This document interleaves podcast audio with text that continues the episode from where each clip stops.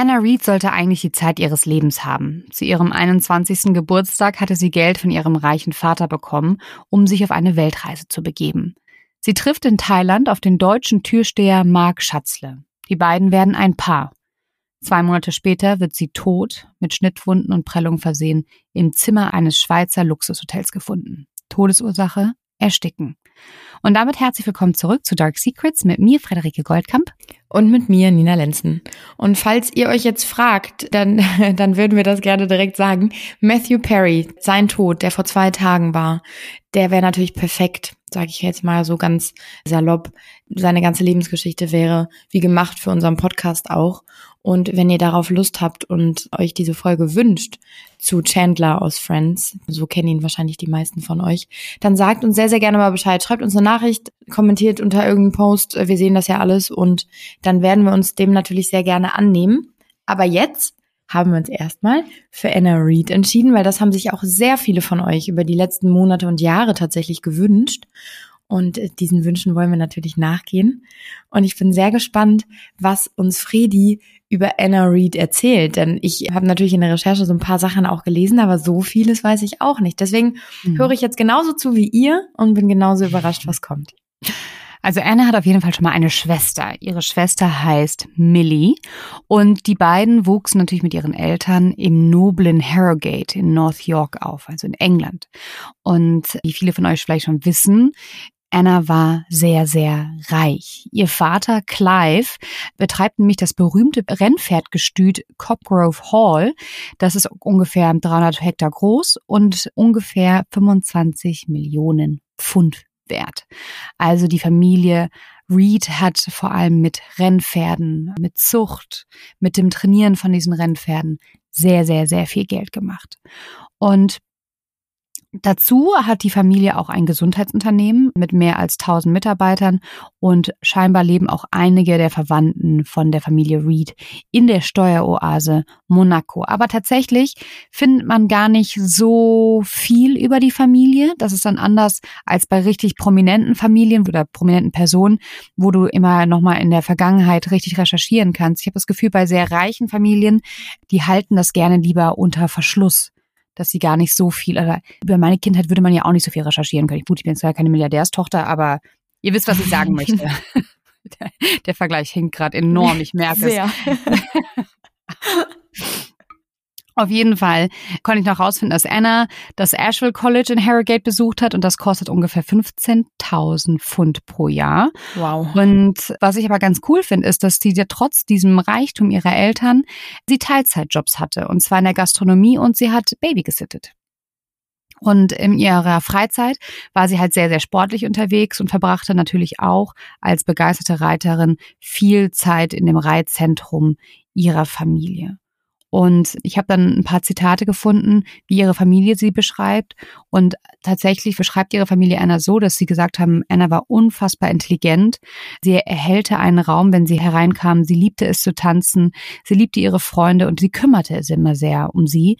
Und was hinzukommt ist, Anna war wohl ein sehr großzügiger Mensch und man konnte sich immer auf sie verlassen. Und sie war sportlich und liebte Pferde, Schwimmen, Skifahren. Scheinbar hat sie sogar mal gelernt, also Skilehrerin gelernt. Wie nennt man das denn? Ein Trainerausweis, Skilehrerpass. Tra Trainerschein. Trainerschein, so. Es ist 7.16 Uhr morgens. Genau, auf jeden Fall ist sie sogar gelernte Skilehrerin. Und sie war wohl eine sehr spontane und gesellige Person. Und was ich halt traurig finde, als sie starb in dem Sommer. Eigentlich war diese Weltreise von ihrem Vater zum 21. war nochmal so richtig okay. Jetzt nochmal Freiheit und die Welt sehen, bevor es dann halt sozusagen losgeht mit dem Ernst der Realität, also bevor sie an die Universität geht. Und sie wollte tatsächlich Mathematik studieren. Und das greife ich jetzt auch schon mal vorweg. Die Polizei fand in dem Hotelzimmer, in dem sie starb, vier Mathearbeiten, die sie zum Lernen mitgenommen hatte. Hm. Und wie gesagt, ihr Plan war, danach zu studieren. Und sie hatte noch ihr ganzes Leben vor sich. Sie hatte tatsächlich auch schon einen Schicksalsschlag.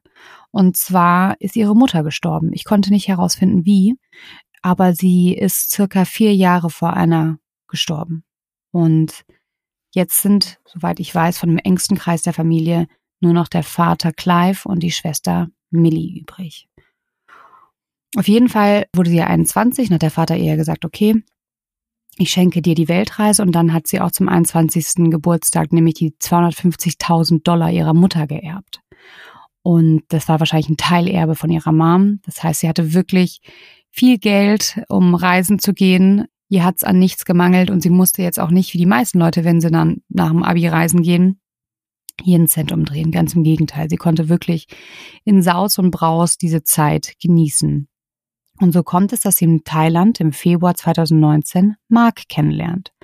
Und sie verliebt sich in diesen deutschen Türsteher und sie nimmt ihn mit auf ihre Weltreise. Und genau das wird ihr zum Verhängnis. Aber Nina, du hast dir Mark genauer angeschaut. Was war das eigentlich für ein Typ?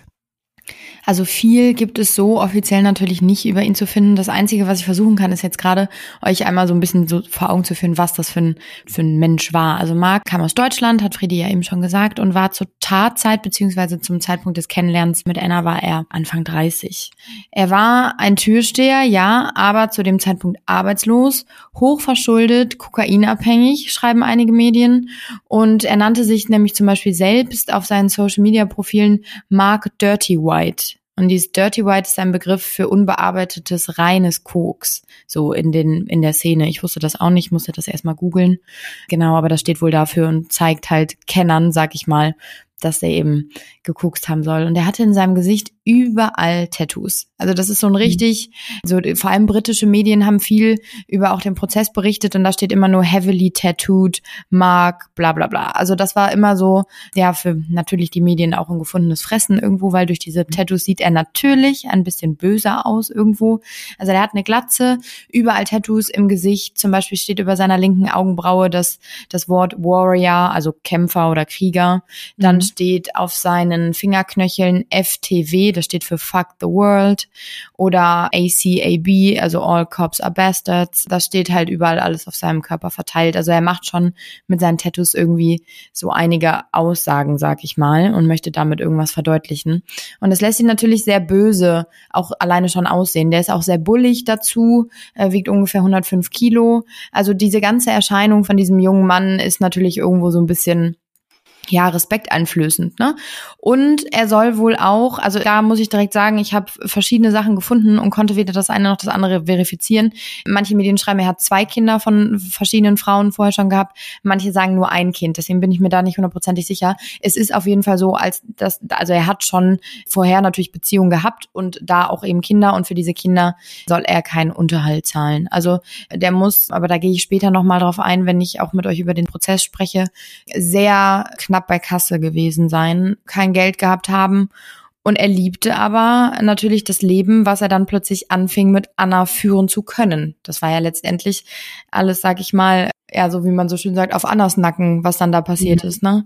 Aber äh, das, äh, das erzählt uns die Friedi jetzt nochmal, weil ähm, da bin ich auch schon wieder gar nicht so drin.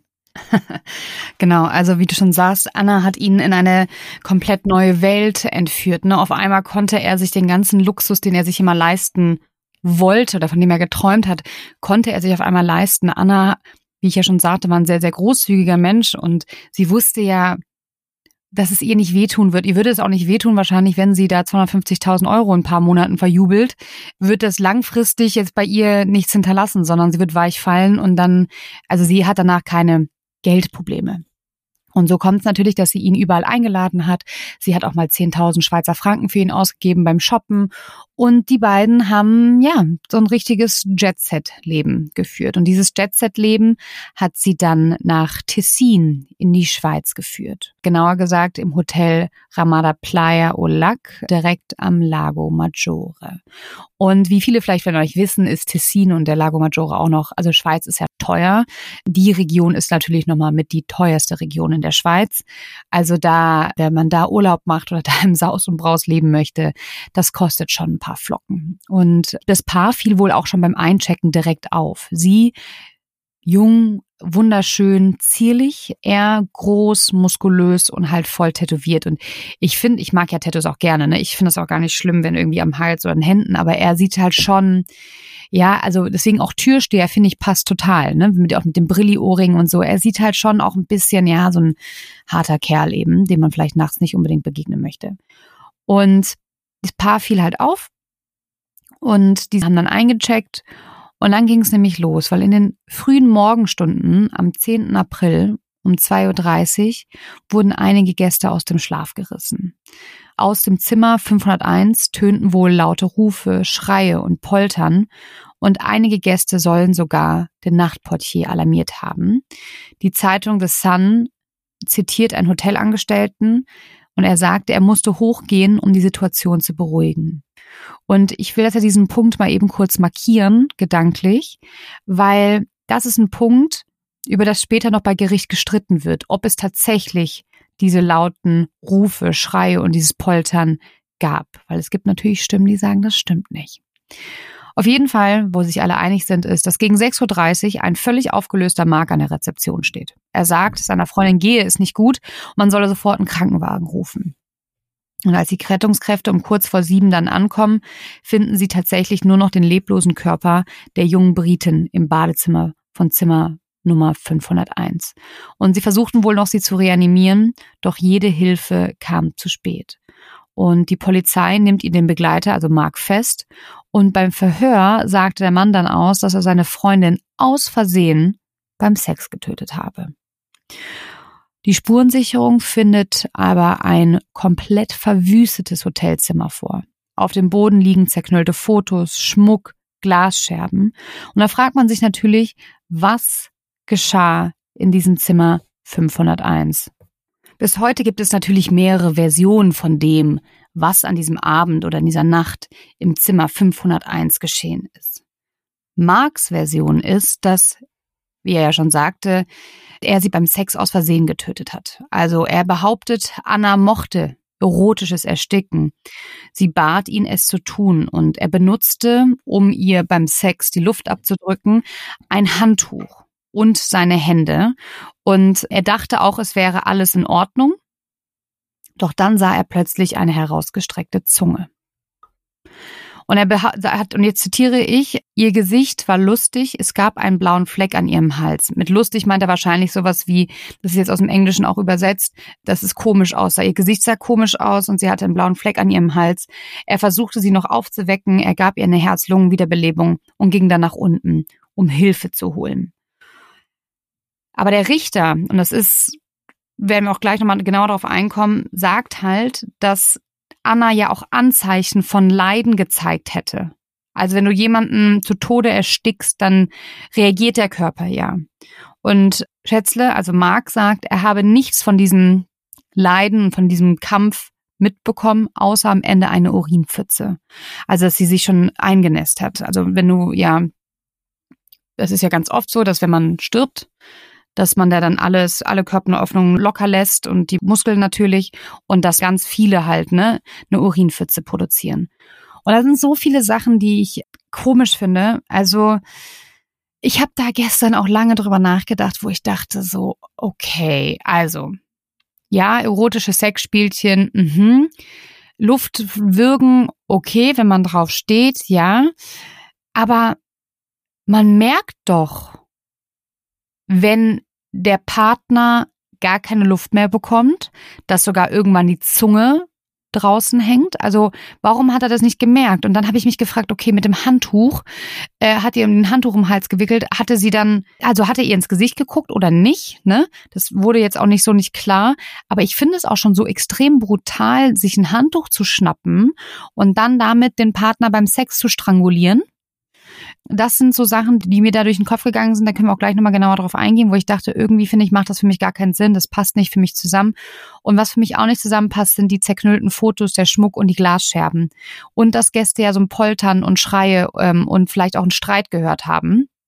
Weil Marc natürlich auch eifersüchtig war und es auch Gerüchte gab, dass Anna sich vielleicht von ihm hätte trennen wollen. Oder vielleicht haben sie auch über seine Geldausgaben diskutiert oder vielleicht wollte sie nicht mehr so viel Geld für ihn ausgeben.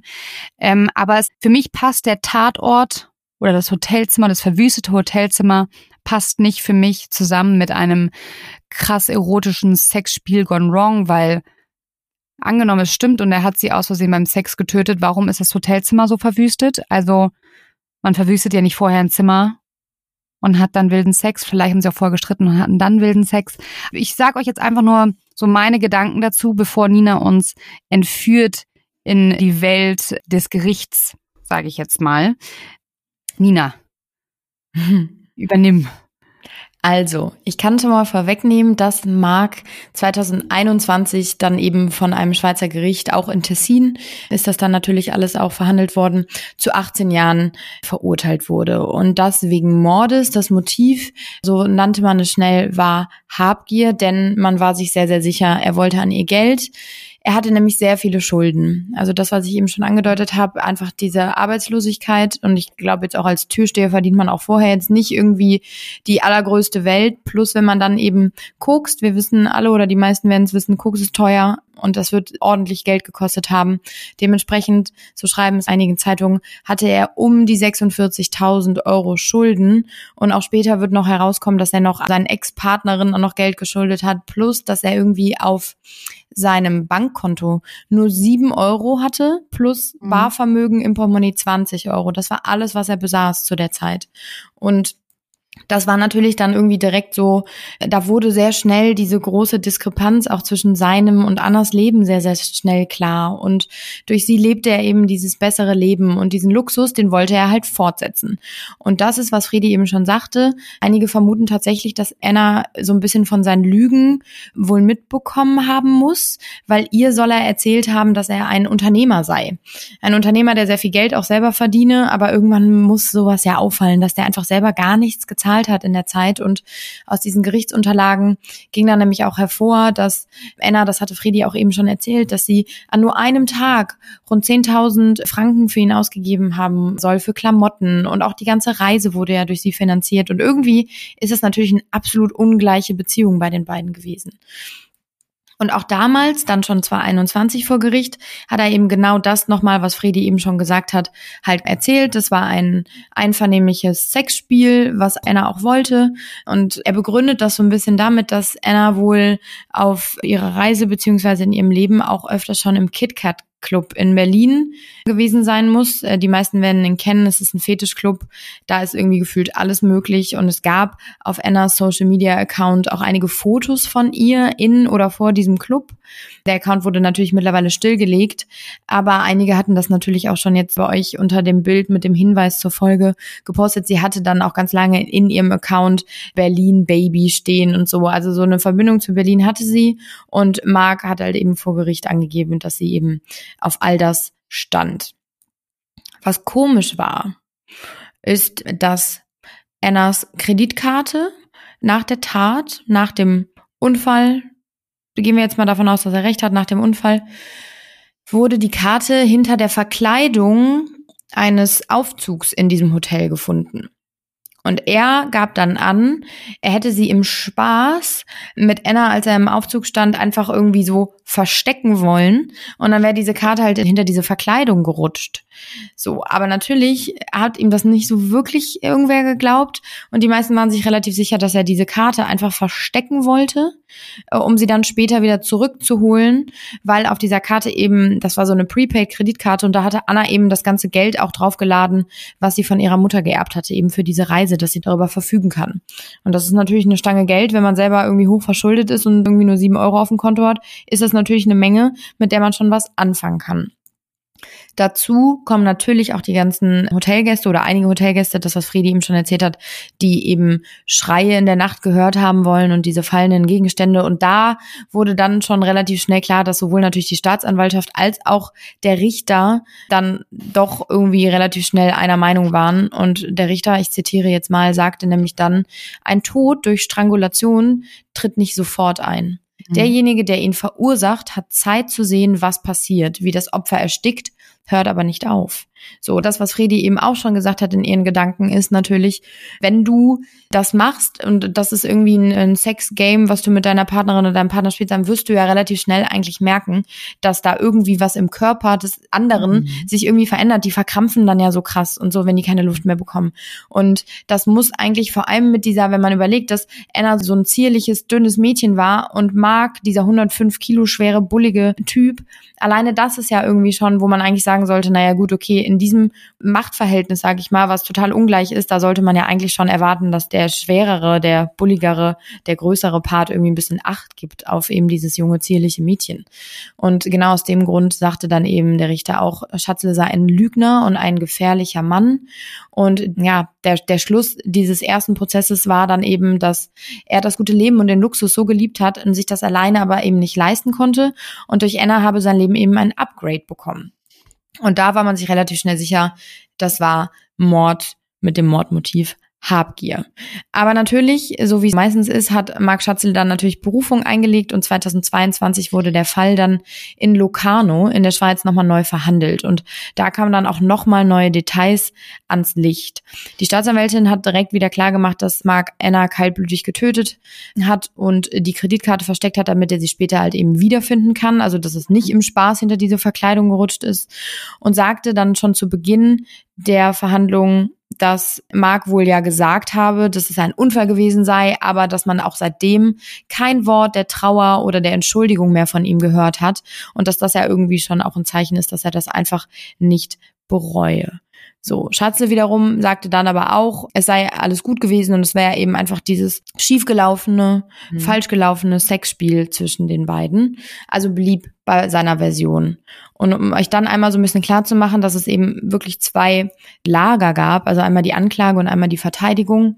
Und die Anklage blieb auch da, so wie im ersten Prozess auch schon bei der Version, dass das Paar eben gestritten haben muss in dieser Nacht und Anna wohl gedroht haben muss, Schatze zu verlassen. Einfach weil sie seine Lügen aufgedeckt hat, weil sie vielleicht gemerkt hat, dass das irgendwie keine gleiche Beziehung ist, die sie führen. Und ja, er hat dann irgendwie wahrscheinlich Panik bekommen. Er wollte das Geld haben und hat sie aus dem Grund dann eben umgebracht, damit er auf ihre Kosten zumindest eine Zeit lang das Leben so weiterführen kann. Und ihre Leiche habe er dann nämlich wohl in eine Badewanne mit warmem Wasser gelegt. Und das finde ich nämlich auch krass. Also wenn du einen Sexunfall hast, mhm. dann bleibt diese Person ja auf dem Boden liegen und du merkst, ach du Scheiße, hier ist gerade ja. was gehörig schiefgelaufen und rennst runter zur Rezeption und holst Hilfe.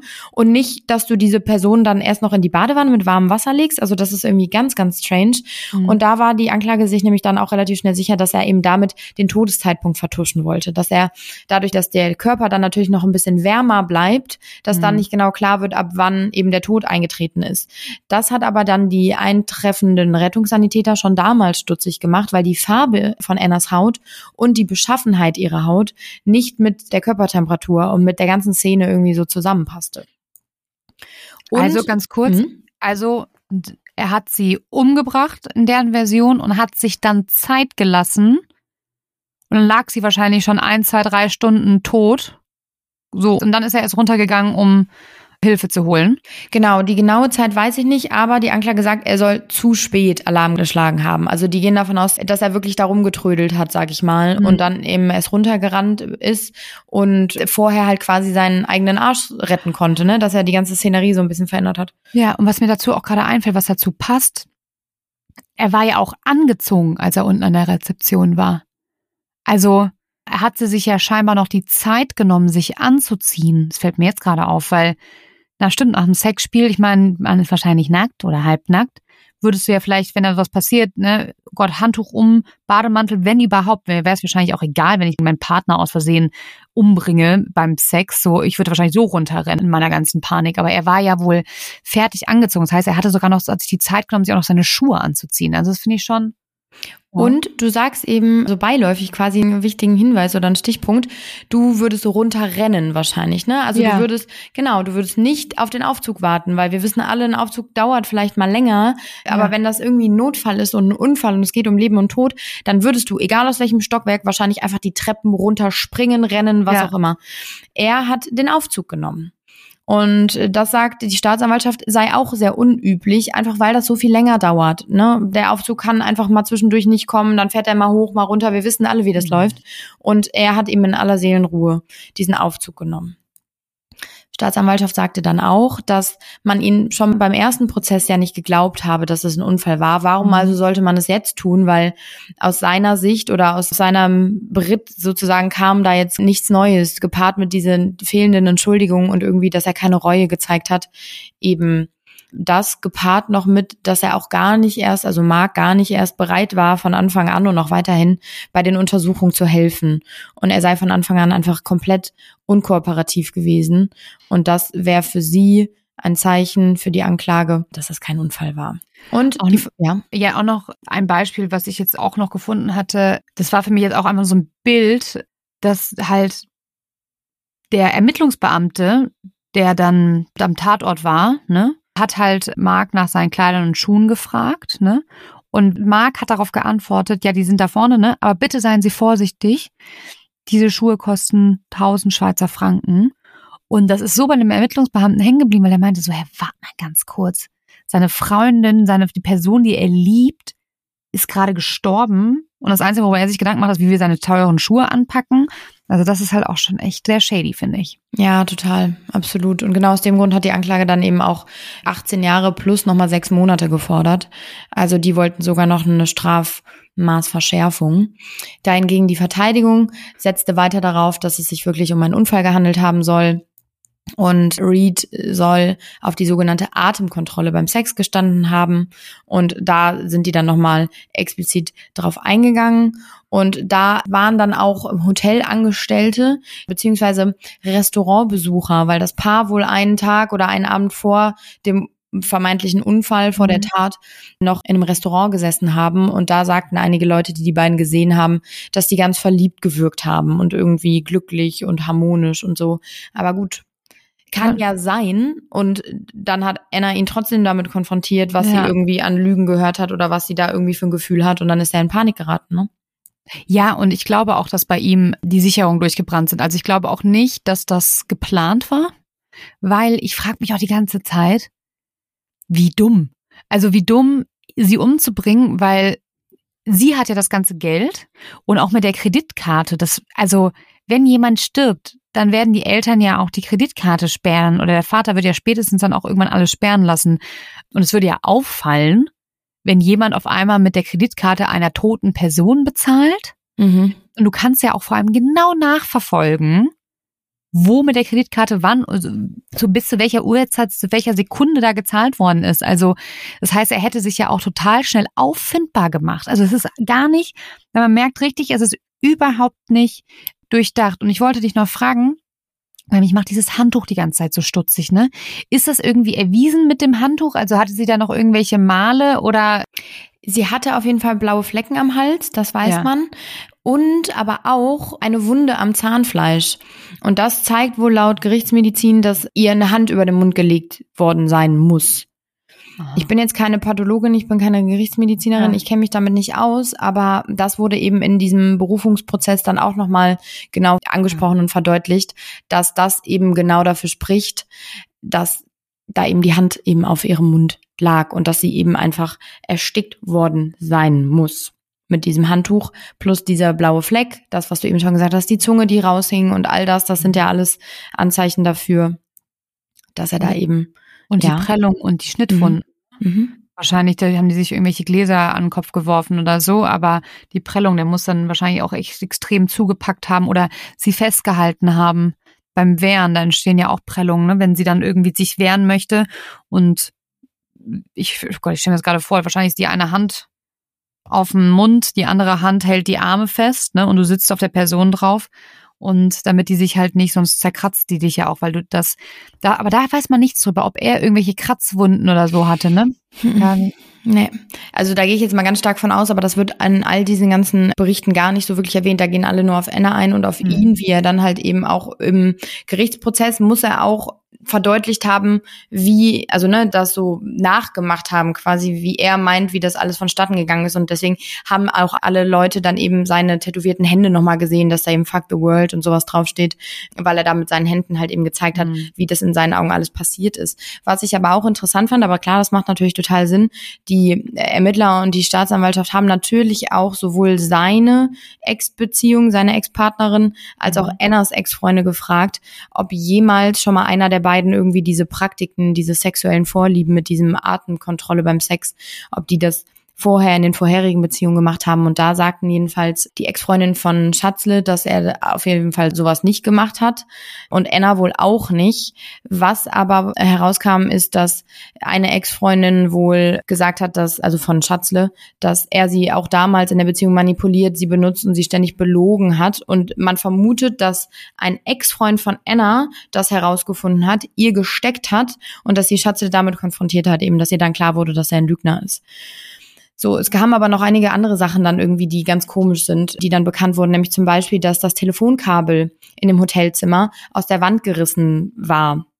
Das fanden mhm. die Ermittler eben, das war nicht mehr intakt und Schatze gab an, dass es eben schon vorher kaputt gewesen sein soll. Aber hier weiß man, dass er vorher noch den Zimmerservice mit diesem Telefon angerufen hat. Also das kann überhaupt nicht sein. Das muss funktioniert haben und er dann irgendwie im, ich sage jetzt mal, entweder schon vorher, damit sie nicht Hilfe rufen kann ja. oder aber auch um mit diesem Telefonkabel irgendwie, dass das irgendwie noch eine Hilfe sein könnte für ihn, muss er das eben aus der Wand gerissen haben.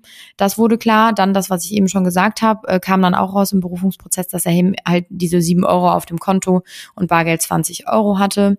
Die Wunde mit dem Zahnfleisch kam raus. Dann ging da nochmal Mark drauf ein, dass er halt ihre Kreditkarte eben aus Jux versteckt haben soll, aber auch das hat man ihm natürlich weiterhin nicht geglaubt. Und ja, so kam es dann, dass seine Berufung abgelehnt wurde. Und jetzt mhm. ist es so, dass im August 2023, also jetzt vor zwei, zwei, drei Monaten, dass er dann endgültig und offiziell diesen Berufungsprozess verloren hat. Sein Antrag wurde endgültig abgelehnt und in einem Schriftstück wird auch nochmal erklärt, warum dieser Antrag abgelehnt wurde. Und darin steht, dass seine Angaben von der Nacht einfach nur seine eigene Interpretation der Ereignisse sein müssen. Mhm. Er ist selber nicht auf die ursprünglichen Schlussfolgerungen des Prozesses eingegangen. Also ich meine, das wurde ja alles ermittelt und irgendwie verhandelt und er hat da einfach in keinster Weise irgendwas zu gesagt, hat immer nur wieder gesagt, es sei ein Unfall, es sei ein Unfall, es sei ein Unfall gewesen.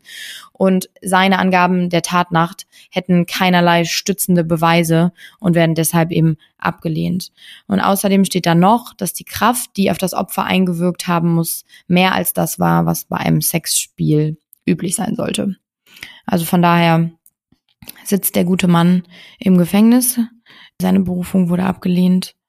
Und ja, also ich weiß nicht, wie es in der Schweiz ist. Der wird ja sicherlich dann irgendwie ausgeliefert ja. nach Deutschland. Ob er dann irgendwann wegen guter Führung vielleicht eher rauskommt, aber eigentlich sollte er jetzt dann für 18 Jahre im Gefängnis sitzen. Was mich echt schockiert an diesem Fall ist, wie wenig ausreicht bei ihm scheinbar, um diesen krassen Schritt zu gehen, jemanden umzubringen. Also wie, das ist ja so ein niedriges Motiv, Habgier. Und es ging, ich, gut, er hatte Schulden, ja, und natürlich ist es, aber ich finde das immer so krass, wo ich mir denke, krass, das reicht? Mhm. Das reicht schon. Okay, du hast, sagen wir, 100.000 Euro Schulden. Das reicht schon, dass es bei dir so, dass, wenn diese Napsen durchgehen, dass man tatsächlich jemanden umbringt. Also wenn dir jemand mal gezeigt hat, wie toll das Leben sein kann, wie luxuriös und dir das vielleicht wieder wegnehmen will, dass das halt schon ausreicht. Das ist, das macht mich manchmal echt äh, fertig, wo ich mhm. mir denke, krass. Schon so, wie wenig es braucht, um Menschen über so eine Schwelle oder beziehungsweise wie viele wenige kleine Sachen zusammenkommen müssen. Das ist ja immer so ein Zusammenspiel aus ganz, ganz vielen kleinen Komponenten, ne? Und irgendwann ist es einfach ein Tropfen zu viel und dann und dann drehst du durch. Das ist schon, also ich fand auch, was du jetzt auch so erzählt hast, wie er das alles dargestellt hat. Also es ist so verdächtig, auch mit ihm noch in die Badewanne legen, das Telefonkabel rausreißen, sich Zeit nehmen, runterzufahren mit dem Aufzug. Ich wäre panisch durch den Flur gerannt, hätte neben Zimmer geklopft, hätte jeden wach geschrien wahrscheinlich und hätte gesagt, ruft irgendwie einen Krankenwagen. So. Absolut. Das wäre auch eine normale, und genau das hat eben natürlich auch die Anklage gesagt, das wäre eine normale Reflex, ja. eine normale Reaktion auf so ein verunglücktes Sexspiel oder was auch immer, ein Unfall halt. Ja, ey. Und dass er da einfach trotzdem da in aller Seelenruhe, wie du ja auch schon gesagt hast, sich da noch seine teuren Klamotten angezogen hat, dann den Aufzug betätigt hat und einfach irgendwie da runtergefahren ist und dann halt eben relativ panisch dann an die Rezeption herangetreten ist. Aber all das vorher sprach halt gar nicht für Panik, sondern mhm. eher für Ruhe. Und, und vor allem, dass sie ja dann auch schon, dass er dann alles aufgehört hat, also nach seiner Aussage, als er die Urinpfütze bemerkt hat, dann muss sie ja schon länger leblos gewesen sein. Und dann, dann hat er ja scheinbar da noch ein leblos, also in seiner Beschreibung noch mit einem leblosen Körper da das Sex, Sexspiel weitergemacht. Also es ist auch einfach nur Ich finde es echt krank. Mhm. Und er macht nicht den intelligentesten Eindruck auf mich, wirklich nicht. Mhm. Dass man allein die Hoffnung hat, mit so einer Geschichte durchzukommen. Not Gut, aber es war his only chance eigentlich, wenn man mal ehrlich ist, ne? Weil was hättest du sonst sagen wollen? so ein strangulierter, lebloser, dünner Frauenkörper und dann dieser, also weißt du, alles ist, ist, halt, im- ist halt im Affekt passiert wahrscheinlich, ne? Mhm. Das war ja nicht Ja. geplant. Das glaube ich auch, dass der Panik gekriegt hat und wirklich so seine Fälle hat schwinden sehen und einfach gedacht hat, okay, jetzt, äh, jetzt deckt die hier meine Lügen auf, keine Ahnung, was dann noch herausgekommen Mhm. wäre vielleicht. Und irgendwie äh, fand dieses Luxusleben so geil, wollte das weiterführen, ist in Panik geraten und also ich meine, äh, es gibt durchaus, also ich finde das auch ganz, ganz furchtbar und finde es auch krass, wie niedrig die Schwelle ist bei manchen Menschen, dass sie da irgendwie sowas begehen. Aber es gibt ja durchaus irgendwie noch krassere Motive von, von, also weißt du, was ich meine? Es ist so, Mhm. irgendwo tief in mir drin, ich kann das null nachvollziehen, gar nicht. Also meine Panik, vor allem wegen Geld, könnte niemals so groß sein, dass ich da irgendwie einen Menschen vermorde. Ja. Aber dass er da in so eine Panik geraten ist und irgendwie so im Affekt plötzlich dachte, ach du Scheiße, hier läuft Mhm. was gehörig schief und dann einfach zack. Das, ich finde das nachvollziehbar, sage ich jetzt mal, als irgendwie, keine Ahnung, ein Kind zu schänden oder so, ne? Das ist jetzt ein krasses Ja. Beispiel. Ja, aber ja. Also man kann ihm nicht vorwerfen, dass er es irgendwie langfristig geplant hat, Genau. sie auszunehmen, weil das hätte er sonst smarter gemacht. Dann hätte er äh, neue Konten, hätte das Geld verschoben, dass er dann danach wirklich auch was davon hat. Also das, er es ist wahrscheinlich wirklich im Affekt in dem Moment, der Mann hat Panik bekommen, hat da seine Freundin stranguliert. Und dann ist ihm wahrscheinlich wirklich nichts Besseres eingefallen als kommen. Ich sehe aus wie so ein harter Kerl. Sie ist Berlin Baby. Das kaufen die mir halt schon ab, ne? Dieses Mhm. harte Sexspiel und ja, ein bisschen würgen, weißt du? Ja. ja, traurig. Und ich habe nur auch gestern, als ich die vorbereitet habe, auch zu meinem Mann gesagt, so, stell dir mal vor, du kriegst diesen Anruf so, Mhm. ja, deine Tochter wurde gerade von ihrem Lover stranguliert wegen Kohle. Die haben sich ja auch nie wirklich geäußert danach, ne? Die Familie, Nee. der Vater und die, die Schwester. Hab Da auch nichts zugefunden. Das Mhm. muss für die so heartbreaking sein. Ja, und vor allem, was meinst du, wie sehr du dich und dein Geld hast, wenn dein Mhm. Kind wegen dem Geld stirbt? Stimmt. Du willst eigentlich deinem Kind nur Gutes, das heißt nur Gutes tun. Du willst einfach sagen, gut, wir haben halt die Möglichkeiten wie äh, 0,0001 Prozent, aber wir haben es halt, Schatz, gönn dir, bevor du auf eine Uni gehst. Und wegen dem Geld wird das Kind umgebracht. Das ist schon, ja, ich glaube, da wirst du deines Lebens auch nicht mehr froh. Da würdest Mhm. du auch allen Reichtum dieser Welt, alle Pferde, das würdest du alles eintauschen wollen. Ja, ja, glaube ich auch. Ja, schlimm, richtig schlimme Geschichte. Ich bin tatsächlich gespannt, was ihr alle dazu sagt, weil Mhm. ich habe die damals, als das passiert ist, so ein bisschen verfolgt, aber jetzt nicht so aktiv. Und man findet jetzt auch gar nicht so unglaublich viel dazu. Im Netz natürlich die britischen Medien, weil das halt eben natürlich eine Britin war, Anna. Ähm, die haben sich da so ein bisschen drauf gestürzt. Aber es wurde dann auch irgendwann nach dem ersten Prozess und dann spätestens nach dem Berufungsprozess wurde es echt ruhig. Und Ja. man hat auch dann nicht mehr viel gefunden zu dem, was ich eben erzählt habe, dass eben die Berufung abgelehnt wurde im August 2023. Da gab es nicht viel. Deswegen würde mich gerne mal interessieren, was ihr noch so verfolgt und mitbekommen habt und welche Details ihr vielleicht noch kennt. Genau. Und dann stimmt unbedingt ab bei Instagram, ob ihr nächste Folge was zu Chandler haben möchtet. Ist ja, ja kein Kriminalfall, aber ein dunkles Geheimnis ist es definitiv. Genau. Und damit entlassen wir euch nach einer kurzweiligen Folge in euren Tag. Wir wünschen euch einen wunderschönen Tag und denkt immer dran, wir haben euch lieb und zumindest wir zwei denken an euch und freuen uns wirklich sehr, dass ihr bzw. du diese Folge gehört hast. Bis dann. Tschüss.